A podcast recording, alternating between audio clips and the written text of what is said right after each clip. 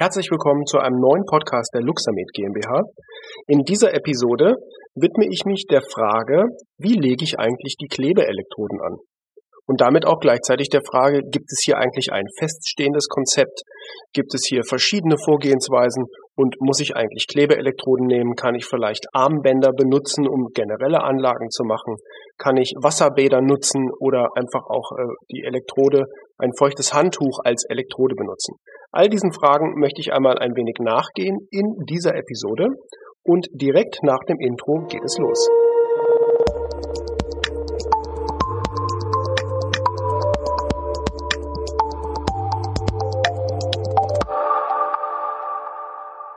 Klebeelektroden und Anlagekonzepte. Das ist sicherlich ein Bereich in der Therapie mit Mikrostrom, mit frequenzspezifischem Mikrostrom, um den sich viele Mythen ranken und es sicherlich auch immer ganz individuelle Vorgehensweisen gibt und aber auch die Frage, gibt es denn auch feststehende Anlagekonzepte? Also feststehend als eine Bedeutung, wenn ich jetzt einen Patienten habe mit Knieproblematiken und lege ich dann bei dem Patienten, bei allen Patienten mit Kniebeschwerden, nehmen wir mal eine ganz klassisch chronische Arthrose, ähm, lege ich dort bei allen Patienten gleich an. Das ist ja die Frage, die sich sicherlich gerade Anwender in der Mikrostromtherapie, die neu dabei sind, stellen. Und ähm, gibt es vielleicht auch sogenannte Kochbücher oder vorgefertigte Rezepte auf die Indikationen bezogen zum Anlegen der Klebeelektroden und gibt es auch noch andere Möglichkeiten anstelle der Klebeelektroden. Vielleicht mit so Kunststoffelektroden, die über ein, ein Ultraschallgel benetzt werden, um da die Leitfähigkeit sicherzustellen. Es gibt ja auch so Armbänder, die man sich anlegen kann oder die man dem Patienten anlegen kann, um über das Armband halt den Mikrostrom in den Körper zu bekommen. Es gibt also verschiedenste Vorgehensweisen. Ich glaube, der Klassiker ist sicherlich die ganz normale Klebeelektrode, die in der Regel oder zumindest früher als Einmalelektrode genutzt wurde, jetzt durchaus mehrfach genutzt werden kann, zumindest beim gleichen Patienten. Aber das legt natürlich immer der Hersteller der Klebeelektroden selbst fest, denn so eine Klebeelektrode, das darf man nicht vergessen, ist ein Medizinprodukt und muss von dem Hersteller dieser Klebeelektroden auch entsprechend für den Vertrieb in der Europäischen Union konformitätsbewertet werden, CE gekennzeichnet werden und im Rahmen dieser Konformitätsbewertung natürlich auch gerade was die biologische Verträglichkeit, also die Biokompatibilität betrifft, bewertet werden, um bestimmte Sachen wie Hautreizung, allergische, allergische Reaktionen und so weiter ähm, eben sicherzustellen, dass diese nicht auftreten können. Ja, fangen wir vielleicht mal beim grundsätzlichen Konzept der Elektrodenanlage an. Natürlich gibt es vorgefertigte Anlagekonzepte mit Bildern, die man sich ansehen kann und sagt, okay, ich habe jetzt hier einen Kniepatienten und da habe ich jetzt hier ein Bild von einer ähm, Anlage der Klebeelektroden direkt so rund um das Knie herum. Ähm, ich sage dazu immer, das ist die Davos-Methode hat nichts mit dem Ort in der Schweiz zu tun, sondern ist die Methode ähm, nach da, wo es weh tut. Die kann bedingt richtig sein, aber wie gesagt nur bedingt. Denn eins möchte ich gleich vorab ähm, sagen und vorwegschieben. Es ist immer die Frage, ähm, eine feststehende Anlage bei individuellen Menschen, die wir nun mal Individuen sind, mit eben entsprechend auch individuellen Problemen, die sie, die sie haben, ist die Frage zu stellen, kann ich da nach Copy and Paste ähm, vorgehen, gerade mit der Mikrostromtherapie? Denn machen Sie sich eins bewusst, bei der Mikrostromtherapie oder die meisten Mikrostromtherapiegeräte sind ja klar für die in der Zweckbestimmung für die Anwendung im Bereich der Schmerztherapie entwickelt, konzipiert und gedacht. Nur darf man sich ja vor Augen führen, was ist eigentlich Schmerztherapie? Denn in der Definition beispielsweise der WHO, der Weltgesundheitsorganisation, kommen auch die physikalischen Maßnahmen vor, allerdings nur als ähm, äh, begleitende, äh, als begleitende Therapieform.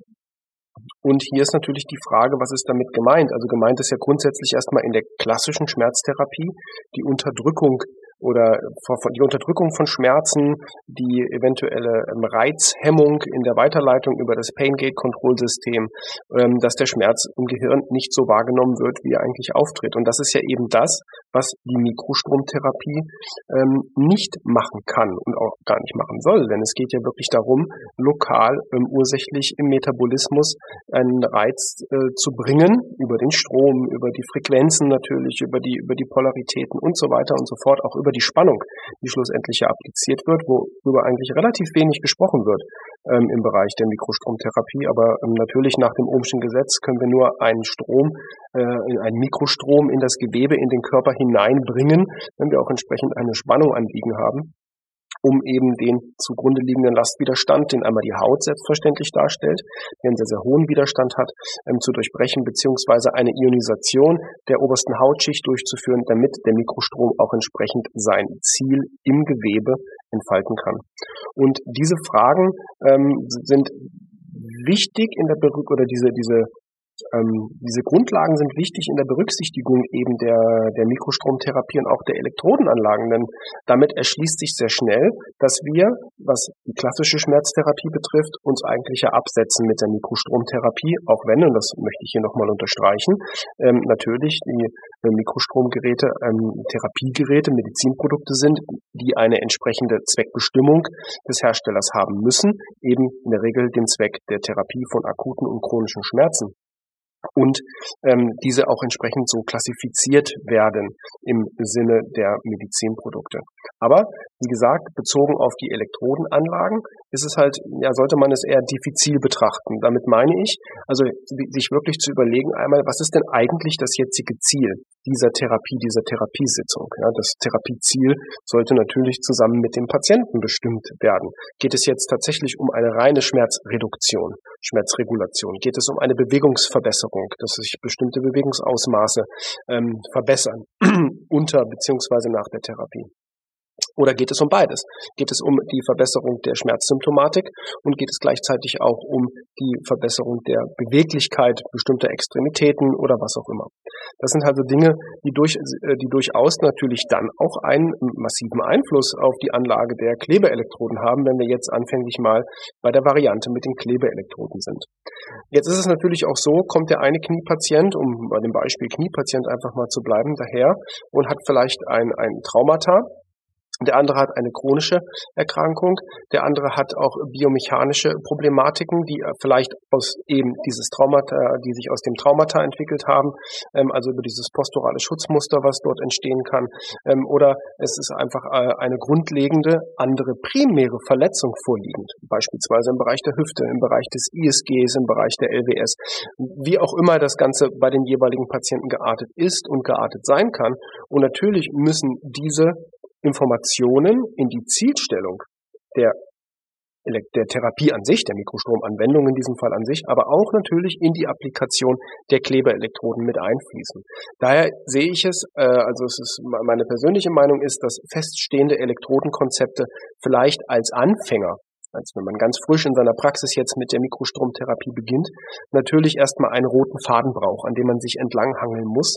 Aber schlussendlich dann durchaus eigene Konzepte, therapeutische Konzepte, sei es aus der manuellen Therapie, aus der Osteopathie, von mir aus auch aus dem Bereich der TCM, Akupunktur und so weiter, die durchaus in das Konzept der Anlage der Klebeelektroden mit einfließen kann und darf.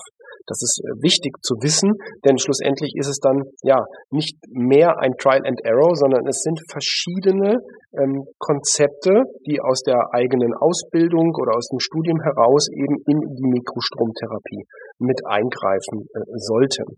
Und daher ist eben diese Copy-and-Paste-Mentalität ähm, relativ ja, schwierig umzusetzen, um erfolgreich mit Mikrostrom zu arbeiten, da wir ja probieren hier eben lokal, äh, einmal lokal, aber auch systemisch im Gewebe Veränderungen herbeizuführen, eben über die Klebeelektroden, über den Strom als solches, auch über natürlich die LED-Lichttherapie, die ja komplementär durchaus sehr viel und auch äh, eingesetzt werden sollte, komplementär zur Mikrostromtherapie. Aber es gibt natürlich auch andere Konzepte. Wir haben selbst äh, auf unseren Schulungen relativ äh, häufig ähm, Schulungen durchgeführt, wo es eben auch um systemische Komponenten, so nennen wir das, systemisch bedeutet, dass ich jetzt einen Patienten gegebenenfalls mit einer Knieproblematik nicht zwangsläufig erst einmal direkt am Ort des Geschehens behandle, gerade bei chronischen Patienten natürlich nicht, sondern hergehe und sage, okay, ähm, was ist denn die biomechanische Komponente vielleicht dabei? Und wie kann ich erst einmal das biomechanische System, wie kann ich das neurovegetative System auch hier entsprechend ähm, beeinflussen, behandeln und wie wirkt sich das auf diese, nennen wir es einfach mal Sekundärverletzung am Knie, wie wirkt sich das darauf aus, wie wirkt sich es auf die Beweglichkeit aus und so weiter und so fort. Also alle diese Mechanismen, die man ähm, als, als, als Arzt, als Therapeut hat, bis hin zu auch natürlich äh, palpatorischer Untersuchung und schauen, wo kann ich jetzt bestimmte Triggerpunkte ähm, eventuell einmal in die Klebeelektrodenanlage mit einfließen lassen oder auch gerade in die Therapie mit dem LED-Licht mit einfließen lassen. Und wie kann ich eben dieses Konzept ähm, die Anlage der Klebeelektroden bestimmen lassen. Das denke ich, es wäre die, der nächste Schritt nach dem, nach der Davos-Methode wirklich in diese Konzepte langsam hineinzukommen und zu sehen, okay, ähm, ich betrachte den Patienten natürlich, betrachte ja nicht das Knie des Patienten isoliert alleine, sondern man betrachtet ja durchaus auch andere Ansatzpunkte und Einsatzbereiche und hier kann man halt sehr schön mit der Mikrostromtherapie über eine sehr sanfte Art und Weise ähm, das Gewebe beeinflussen und eben interagieren. Denn, und das möchte ich nochmal gerne wiederholen, es ist zwar eine Schmerztherapie, aber schauen wir uns mal, wenn wir jetzt bei äh, rein elektrotherapeutischen Verfahren bleiben, physikalischen Therapien bleiben. Was macht denn beispielsweise eine Therapie mit sehr, sehr vergleichbar im Vergleich zur Mikrostromtherapie mit sehr hohen Strömen?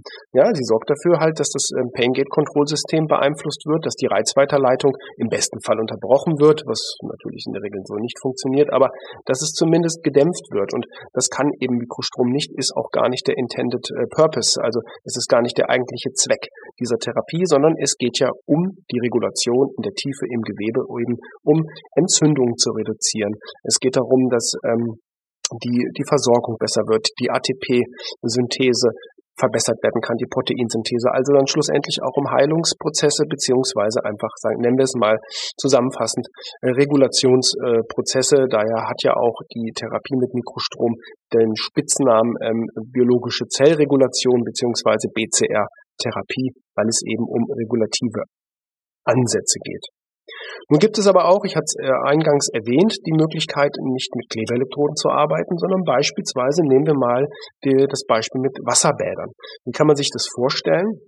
Ich könnte jetzt natürlich ein Bild zeigen, aber in einem Podcast ist es relativ schwierig, auf das visuelle Medium zurückzugreifen. Bleiben wir mal also im auditiven Kanal und ich probiere Ihnen das äh, einfach zu erklären. Nehmen wir das Beispiel, Sie haben einen Patient, Patientin mit einer beispielsweise Polyarthritis äh, in den, in den Finger äh, Fingergelenken und wie kann ich jetzt dort beispielsweise mit den Klebeelektroden arbeiten? Relativ schwer, ne? wenn multilokal äh, die Gelenke betroffen sind, ist es gerade an den Fingergelenken mit den Klebeelektroden durchaus etwas schwieriger. Ich könnte natürlich hier erst einmal wirklich den systemischen Ansatz wählen, denn vielleicht ist ja tatsächlich, unterstellen wir das einfach mal, dieses äh, arthritisch-entzündliche Verhalten oder rheumatoide Verhalten an den, an den Händen, an den Fingern eventuell eine systemische Komponente.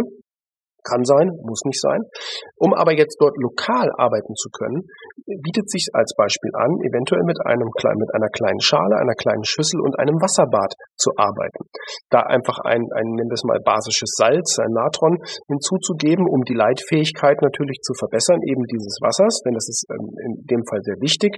Und natürlich hat dieses basische Salz noch einen zusätzlichen Effekt. Es soll ja, so beschreiben es zumindest die ähm, Hersteller dieses, dieser, dieser basischen Salze, es soll ja zusätzlich auch über die Haut einen ausleitenden Effekt haben. Ob das jetzt stimmt oder nicht stimmt, lasse ich mal dahingestellt. Schaden kann es in der Regel definitiv nicht.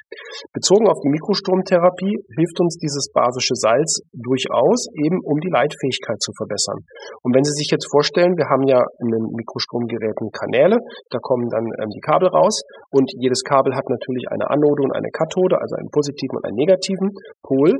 Und wenn wir jetzt einen dieser Pole in dieses äh, Wasserbad hineinlegen, eben ohne Klebeelektrode, sondern nur, dass die reinen metallischen Kontakte Kontakt eben mit dem Wasser bekommen. Und den Gegenpol bei dem Patienten, und nehmen wir mal das Beispiel, wie gesagt, der Behandlung der Hände, ähm, auf den beispielsweise Oberarm applizieren, so haben wir ja den Effekt, der Strom sucht sich den Weg des geringsten Widerstandes, auch hier über das ohmische Gesetz natürlich, was wir durchaus berücksichtigen müssen in der Mikrostromtherapie eigentlich auch generell, weil das durchaus einen auch äh, ja, bestimmte Wirkteile erklären lässt. Das ist also ein, ein relativ interessanter Bereich.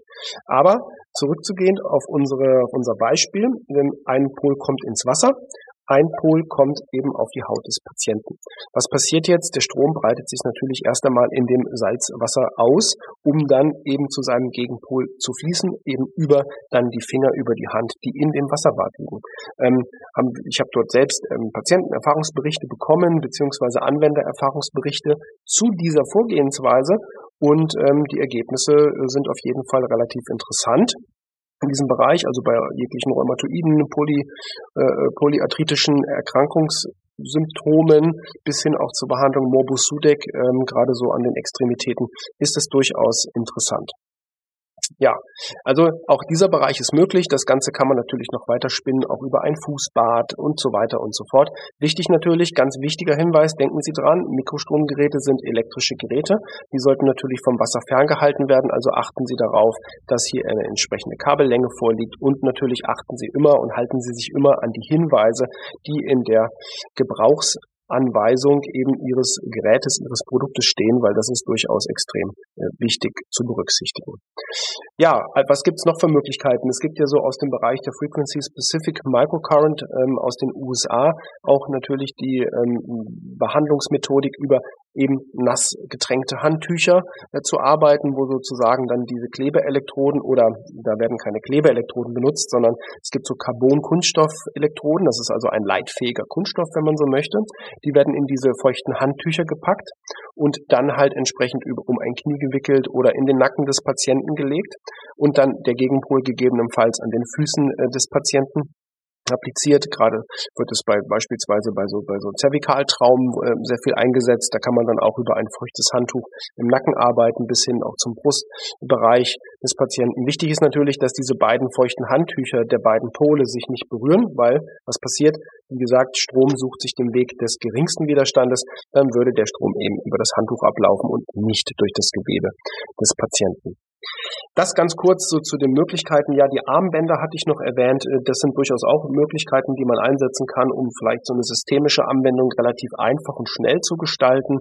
Ähm, haben wir eine Zeit lang in der Kombination mit osteopathisch äh, und manualtherapeutischem Verfahren durchgeführt, eben wo der Anwender, der Therapeut, sich hier diese Armbänder anlegt und dann über seine Hände sozusagen, die seine inter manualtherapeutisch-osteopathischen Interaktionen mit dem Patienten durchführt und dann über die Hände natürlich der Strom auch in das Gewebe des Patienten geleitet wird. Ist ein bisschen eingeschlafen, diese Vorgehensweise. Ich weiß, dass die bei vielen sehr, sehr gut angekommen ist, ähm, aber wäre vielleicht mal was, um das zukünftig auch in unserem internen Schulungsportal ähm, auf luxamed.de vielleicht nochmal anzuführen und eventuell auch zu vertiefen. Also auch diese Möglichkeiten gibt es natürlich. Jetzt noch vielleicht abschließend ähm, die Frage, ja, ähm, es gibt ja das Konzept der systemischen Anwendung nach dem Prinzip weg vom Symptom hin zum System. Da haben wir ja auch, wenn Sie bei uns in die Podcasts reinschauen, mal ein bisschen runterscrollen, gibt es einen Seminarmitschnitt vom Physiotherapeut Matthias Rother, der schon seit ähm, über 20 Jahren mit der Mikrostromtherapie arbeitet und bei uns im, im Lehrteam mit ist, also auch regelmäßiger Dozent national und international ist, eben zur Anwendung der Mikrostromtherapie im systemischen Ansatz. Und er verfolgt halt ein grundlegendes Prinzip, arbeitet in der Regel mit einer, maximal zwei verschiedenen Klebeelektrodenanlage über die Bahn der Muskelkette. Das kann man jetzt über die Muskelketten beziehen. Die anderen führen es vielleicht auch auf die Meridianbahnen zurück, äh, wie auch immer. Aber es geht erst einmal um das grundsätzlich systemische Arbeiten und dann wird lokal eben mit der LED-Lichttherapie noch interagiert über Triggerpunkte, über Muskelansatzpunkte, über natürlich auch das Reflexmuskelsystem ähm, im Körper und hat gleichzeitig aber über diese systemische Anlage der Klebeelektroden die Möglichkeit, wirklich das System, das neurovegetative System und natürlich auch die Muskelketten, die, die faszialen weil gerade hier spricht ja ähm, das Gewebe, also speziell das Fasziengewebe, spricht sehr, sehr schnell mit den korrekten Frequenzen eben auf den Mikrostrom an. Ja, also das gibt einmal die lokale Anlage, wo ich wirklich mir anschaue, okay, ich habe jetzt hier eine, eine Epikondylitis radialis und arbeite wirklich nur am Ellenbogen und lasse Schulter, Halswirbelsäule etc. oder vielleicht auch Organ, Organschlingen, Organfaszienzüge mit außen vor. Dann kann man natürlich so arbeiten. Wie nachhaltig dann eine solch lokale ähm, symptomatische Anwendung ist, ähm, ja, unter der Berücksichtigung der Definition von Schmerztherapie lasse ich jetzt mal dahingestellt. Also da haben wir schon mal diese beiden Wege. Es gibt noch einen dritten Weg, gibt sicherlich noch viele andere Wege, aber das sind so die drei Wege, die wir tatsächlich auch im Schulungsbereich und in unseren Seminaren ähm, anführen. Der dritte Weg ist eine sehr auch sehr interessante Vorgehensweise, die ähm, wird von Heilpraktiker Burkhard Hock. Da haben wir auch ein Podcast-Interview mit, mit Burkhard Hock gemacht. Das ist ja der Begründer der, der Hock-Schmerztherapie und nutzt seine Erfahrung eben über diese Druck Schnittpunkttherapie, der Hock-Methode beziehungsweise Hock-Schmerztherapie in der Anwendung der Mikroströme und hat hier ein ganz, ganz anderes Konzept der Elektrodenanlage. Da geht es dann darum zu sehen, okay, wie kann ich denn jetzt quasi Interferenzen, also auch wenn keine, es ist ja keine Interferenz-Elektrotherapie, äh, der Mikrostrom soll er auch nicht sein, ähm, aber wie kann ich jetzt über Schnittpunkte der Elektroden wirklich gezielt eventuell die Stromdichte an bestimmten Bereichen erhöhen und wie kann ich sie an bestimmten Bereichen verringern und hat hier auch ein sehr interessantes Anlagekonzept entwickelt, immer in Kombination mit einer Regulation. Bedeutet, er nützt in der Regel vier Elektroden, sprich zwei Kanäle, um bestimmte ja, Stromdichten halt an die schmerzhaften Stellen, Triggerpunkte und so weiter zu bringen und gleichzeitig eine Regulationsanlage, ähm, um hier ja, das Gewebe zu regulieren, lymphatische System mit, also die natürliche Lymphperistaltik mit zu unterstützen, etc. pp. Ja, aber wie gesagt, es gibt verschiedene Wege, verschiedene Wege, die sozusagen nach Rom führen, wie es überall ist. Ähm, dass man, wenn man erst einmal hergeht und sich die Mikrostromtherapie, das Mikrostromgerät als Werkzeug betrachtet und dann halt schaut, was ist die Zielstellung mit dem Patienten und sich überlegt, okay, was macht denn eigentlich der Strom im Gewebe? Da werde ich jetzt, äh, oder was macht der Strom konkret, konkret im Gewebe.